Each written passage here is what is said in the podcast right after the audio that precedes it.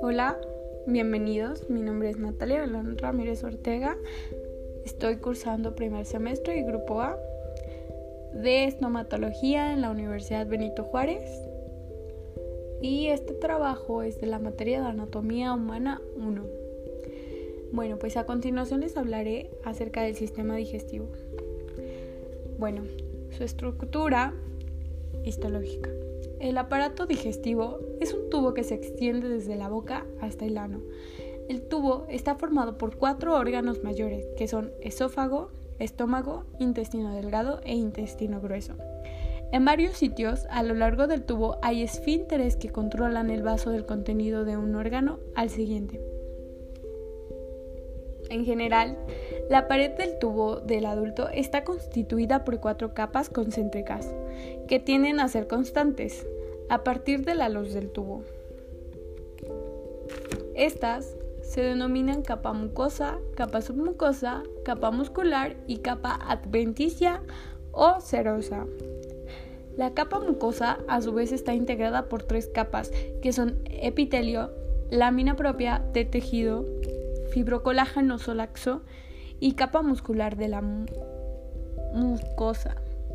La submucosa es también tejido conectivo fibrocolágenoso laxo y presenta el plexo nervioso de Meissner.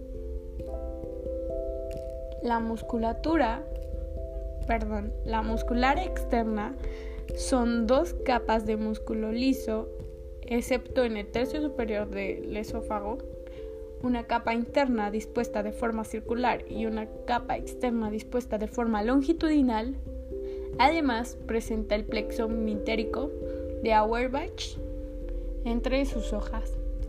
La adventicia está formada por tejido fibrocolagenoso, con abundantes vasos y nervios que llegan al órgano. Si la estructura está cubierta por peritoneo, epitelio plano simple, se le denomina serosa. Bueno, pues este sistema también está conformado por la boca. A medida de que los alimentos se transportan a través del tracto gastrointestinal, los órganos digestivos descomponen químicamente los alimentos en partes más pequeñas usando movimientos como masticar, exprimir y mezclar. Eh, también jugos digestivos como ácido estomacal, bilis y enzimas. El proceso digestivo comienza en la boca. Cuando una persona mastica, las glándulas salivares producen saliva, un jugo digestivo que humedece los alimentos para transportarlos más fácilmente por el esófago hacia el estómago. La saliva también tiene una enzima que comienza a descomponer químicamente los almidones en los alimentos. Bien, pues hablaremos de la composición de los dientes. Los dientes son órganos blanquecinos duros y lisos, insertados en los maxilares y la mandíbula, articulados por la gónfosis. Sus partes son corona, cuello y raíz, y su histología es el esmalte, dentina, cemento, ligamento periodontal. Existen dos tipos de denticiones, temporal y permanente. Bueno, pues ahora le explicaré un poquito de los dientes. El incisivo, su función es cortar. En dentición temporal tenemos 8 y en dentición permanente igual tenemos 8.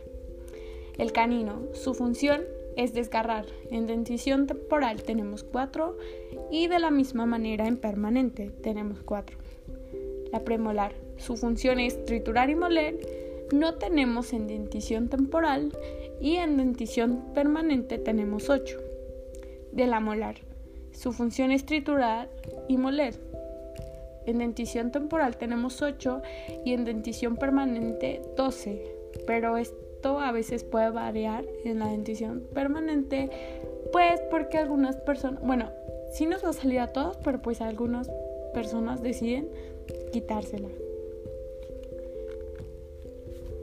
Bien, las glándulas salivares son glándulas exócrinas, glándulas con un conducto excretor por el que sale la sustancia que elaboran del complejo digestivo superior. Estas segregan saliva. El sistema de las glándulas salivares se diferencian o clasifican por su tamaño y por la función que realizan dentro del cuerpo humano, dividiéndose en dos grupos, mayores y menores. Bueno, la faringe, su función es dirigir el aire o los alimentos a su lugar adecuado. La orofaringe forma parte de las vías digestivas superiores, aunque sirve también del paso del aire en la respiración bucal o en la tos.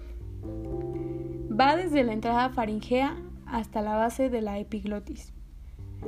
Bueno, la faringe se ubica detrás, perdón, su ubicación detrás, fosas nasales, cavidad bucal y laringe. Tubo muscular, longitud 14 centímetros aproximadamente. Su extensión, base del cráneo. Porciones, nasofaringe, rinofaringe, epifaringe, orofaringe, bucofaringe, mesofaringe, laringofaringe, hipofaringe. El esófago, su función es exclusivamente motora, propulsa el alimento a través del tórax en su tránsito desde la boca al estómago. No realiza funciones de absorción ni digestión. Tiene una extensión de 2 a 4 centímetros y se ubica en la parte superior de la cavidad torácica, en la, en la inferior del abdomen. La deglución es el paso de los alimentos u otras sustancias desde la boca hacia el estómago. Este proceso de ingestión de alimento comienza en la boca, donde los alimentos son masticados por los dientes, amasados por la lengua y humedecidos por la saliva. Toman forma de una masa de bolo alimenticio hacia atrás para que ingrese a la faringe. De esta manera, el bolo alimenticio continúa su camino mediante la faringe hasta llegar al esófago, tubo aproximadamente de 25 centímetros de longitud que conecta la faringe con el estómago. Mm, el estómago son las glándulas situadas en el revestimiento del estómago, producen ácidos estomacales y enzimas que descomponen químicamente los alimentos. Los músculos del estómago mezclan la comida con estos jugos digestivos.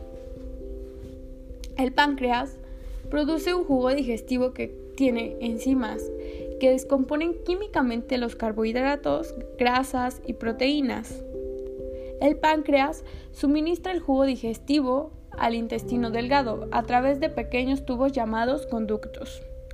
Hígado.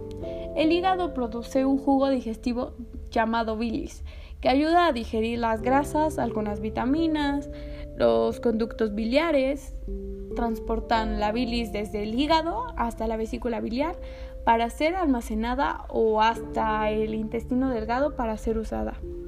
La vesícula biliar almacena la bilis entre comidas. Cuando una persona come, la vesícula biliar exprime bilis hacia el intestino delgado a través de conductos biliares.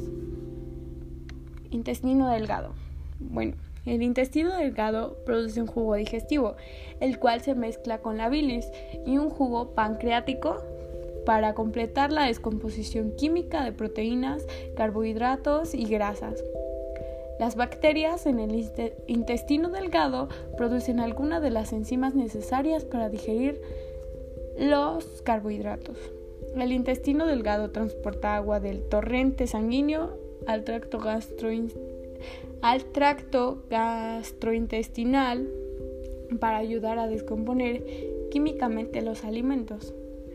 El intestino delgado también absorbe agua con otros, con otros nutrientes. El duodeno es la primera parte del intestino delgado y se localiza entre el estómago y la parte media del intestino delgado o yeyuno.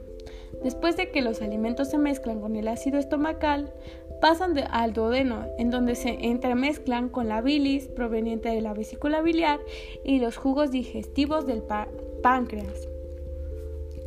El yeyuno es una de las partes del intestino delgado entre el duodeno y el ileón. Su función es realizar la absorción de sustancias del quimo alimenticio. Este tramo del intestino delgado actúa el jugo intestinal que degrada al mínimo los hidratos de carbono, las proteínas y los lípidos. El ileón ayuda a continuar la digestión de los alimentos que vienen del estómago y otras partes del intestino delgado. Absorbe nutrientes, vitaminas, minerales, carbohidratos, grasas, proteínas y agua de alimentos para que el cuerpo los pueda usar. El intestino grueso es la última porción del tubo digestivo, formada por el ciego, el colon, el recto y el canal anal. El intestino delgado se une al intestino grueso en el abdomen inferior derecho a través de la válvula ileocecal. El intestino grueso es un tubo muscular de aproximadamente un metro y medio de largo. Y bueno, pues eso fue todo lo que pude abarcar acerca del sistema digestivo y espero que haya sido de su agrado. Gracias por escucharlo.